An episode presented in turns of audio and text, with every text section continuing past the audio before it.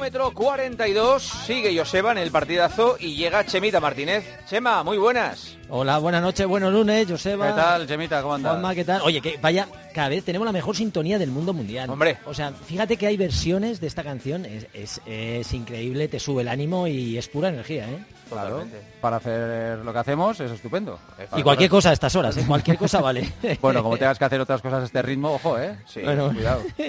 Bueno, siempre viene bien el ritmo. Que una cosa, eh, eh, vamos a contar muchas cosas en este kilómetro 42, pero yo creo que tenemos un protagonista muy importante esta noche en el kilómetro, así que yo creo que lo suyo es empezar por él, ¿no? Que él sea la portada del kilómetro. Hemos tenido muchas buenas noticias en los campeonatos de España de pista cubierta que se han disputado este fin de semana en Orense. Han sido espectaculares con unas marcas tremendas, pero una de las mejores noticias, sin duda alguna, la ha protagonizado Bruno Hortelano, que ya sabe todo el mundo que es el recordman español de 100, 200, 400. Bueno, pues se ha proclamado campeón de España de 400, ha conseguido la mínima para los mundiales de Belgrado y sobre todo ha recuperado las mejores sensaciones después de unas declaraciones que nos dejaron un poco inquietos la semana pasada cuando dijo que el año pasado estuvo a, a punto de retirarse. Eh, sí, sí, nos dejó muy, muy asustados. Eh, hola Bruno, buenas noches.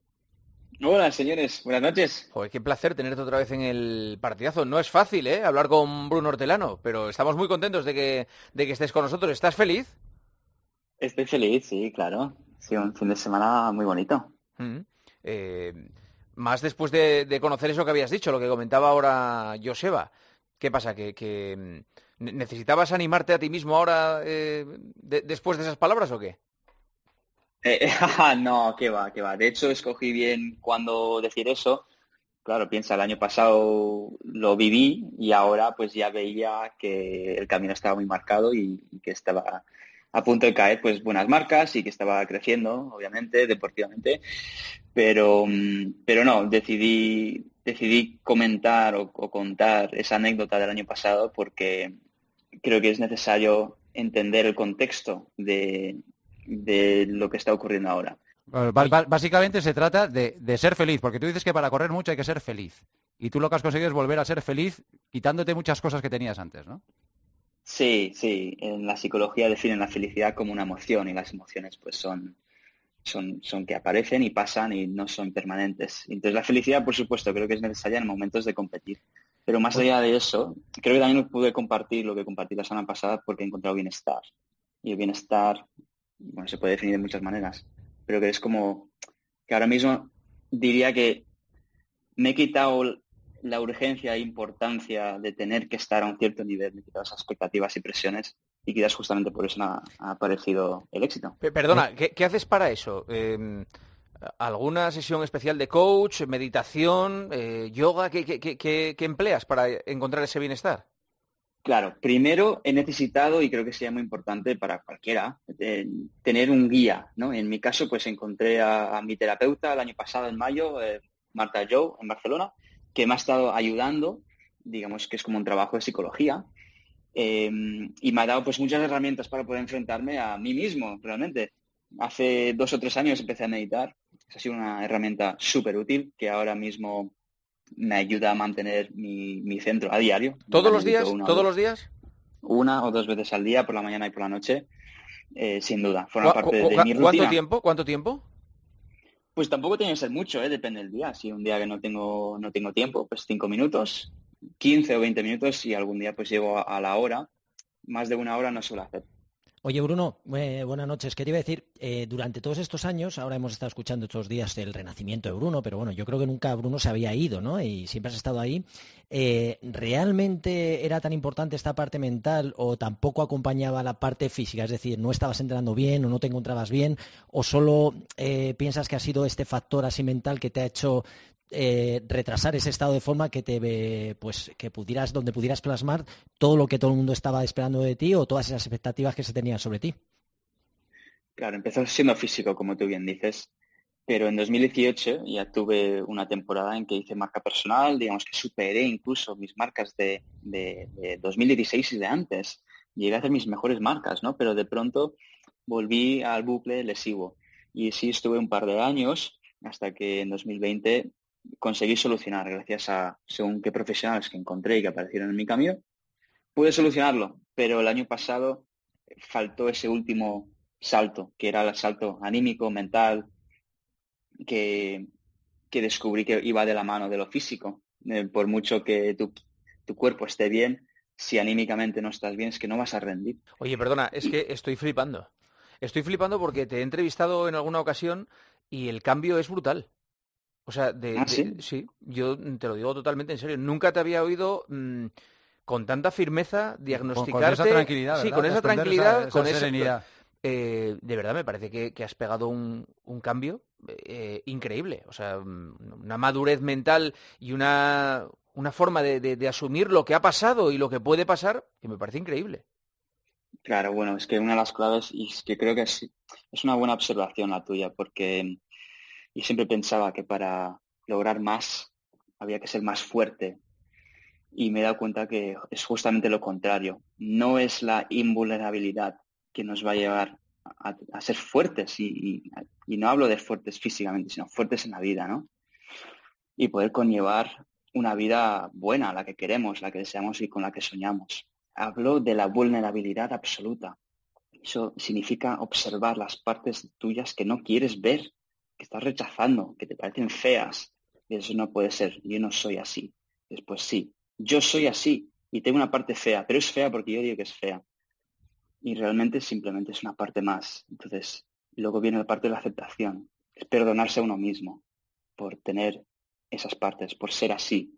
Y entonces con la aceptación viene la el paso quizás de la entrega, renunciar a- al control de tener que ser una cierta forma y simplemente ser. Y ahora estoy en una fase más que de, más que de, de hacer, eh, como de ser. Entonces me estoy respetando el poder ser yo mismo y, y vivir desde mi verdad. Y, y no veáis, es que es una ligereza vivir desde cómo es uno mismo, ¿no? Y partes no solamente contigo mismo, sino relaciones con otras personas, con el oficio, con el mundo entero, desde quién eres, no desde Yo- quién no yo creo- eres. Va a alucinar mucha gente cuando te esté escuchando ahora, Sí, ¿no? sí, Porque Yo, yo no sé, eh, sí que como dice Juanma, se ve un cambio, ¿no? En, en ti. Es que van a pensar que hemos llamado a un, boje- a un monje, budi- Sí. monje budista. Pero, oye, lo que me no, cuesta no. trabajo, Sí. Bruno, es pensar, eh, porque en el, en el alto rendimiento estamos hablando de, de competición, de exprimirte al máximo, de rivalidad, y choca un poquito, yo no sé si todas las expectativas eh, ahora mismo, pues, bueno, es- está claro que lo haces bien porque lo has gestionado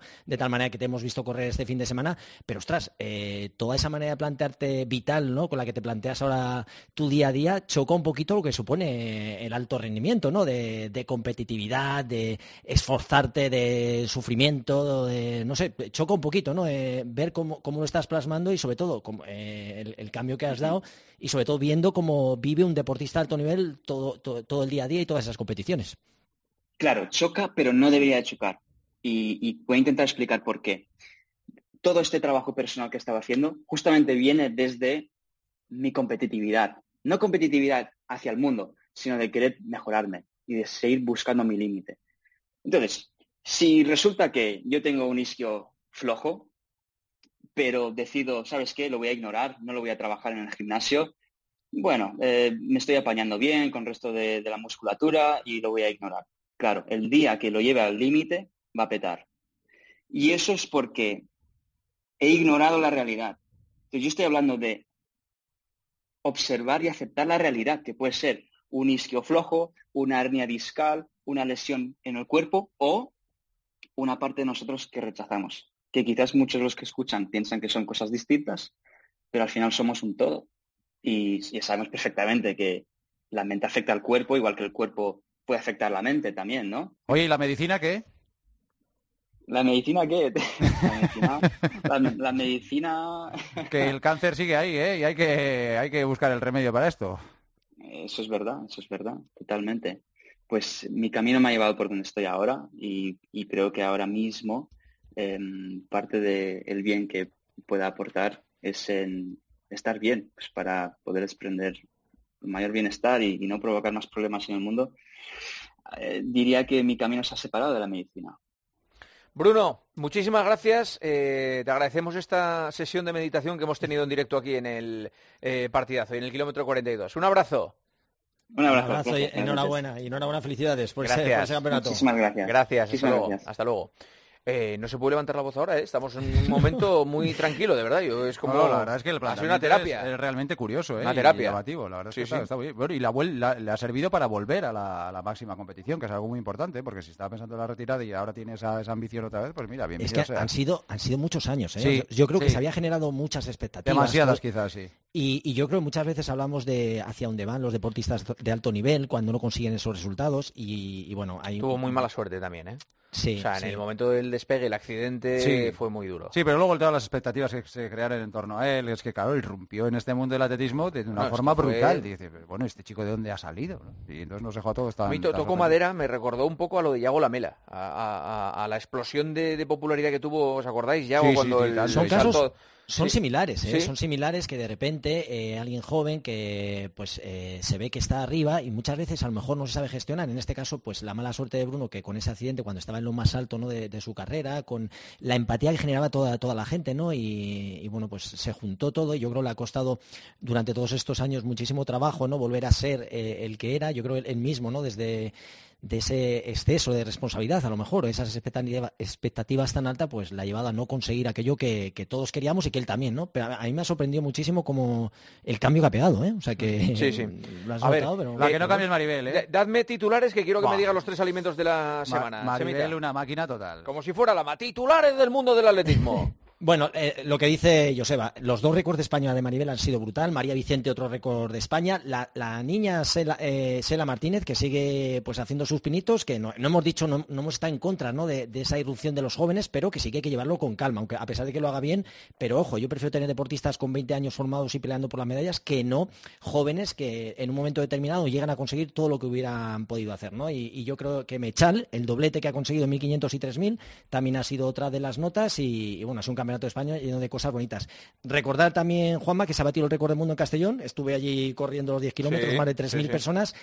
Que una barbaridad, 29-14, se cascó la amiga, eh, espérate que lo digo, que es difícil, Jalenser Yeula, Yeulau. Yehualau, Yehualau. Bueno, Tremendo, tremendo. Qué manera de correr y un récord del mundo que bueno que se quedará ahí en, en Castellón y algo maravilloso. Yo estuve corriendo y, y, bueno lo vi desde lejos, pero tremendo, una, una maravilla. Yo creo que podrían ser un poquito los los titulares de, de este fin de semana, además de lo de Bruno Hortelano que, ha vuelto y que ha sido gran protagonista. Venga, dime los tres alimentos de la semana. A ver, te voy a decir un alimento, a ver si has cocinado tú algo con él porque es complicado. El tofu. ¿Qué te parece el tofu? No, no lo he cocinado. Eso es Bueno, más soso que, que Sí, el pan sí, sin sí. sal. Eso es, es que ya quedan poquitos alimentos que puedan ser interesantes para, para los runners. Este además es un, derivado de la soja que viene así, sería como una especie de, de queso cuajado, pero hecho con las proteínas de soja. Bueno, pues esto no se come crudo, había que eh, hervirlo y son proteínas eh, vegetales, o sea, se- sobre todo se utiliza en, en dietas veganas, tiene mucha menos grasa que, que eso, que el, que el queso, es saciante, te aporta energía y bueno, tiene calcio, o sea que, que es un alimento que estaría bastante bien, pero es un poquito así soso y había que cocinarlo y no comerlo, crudo. A ver, vamos con otro. Eh, el yogur, todo el que se va a cenar a la cama dice, bueno, hoy no voy a cenar mucho, voy a cenar un, yogur. Pues es un, alimento, a salvo los que tiene gente que, no tolera la, lacto- la lactosa, es un alimento que siempre viene bien, sobre todo el yogur natural, nos aporta calcio, tiene vitamina D, B12, aporta fósforo, potasio, eh, sería un, poco un alimento ideal por los carbohidratos y proteína que tiene, esa relación que nos viene muy bien, sobre todo con eh, las bacterias que contienen a nivel intestinal también nos ayudan y, y, bueno, otro alimentillo que, que nos puede ayudar y, y- y que está bien, el yogur. Y por último, las almendras.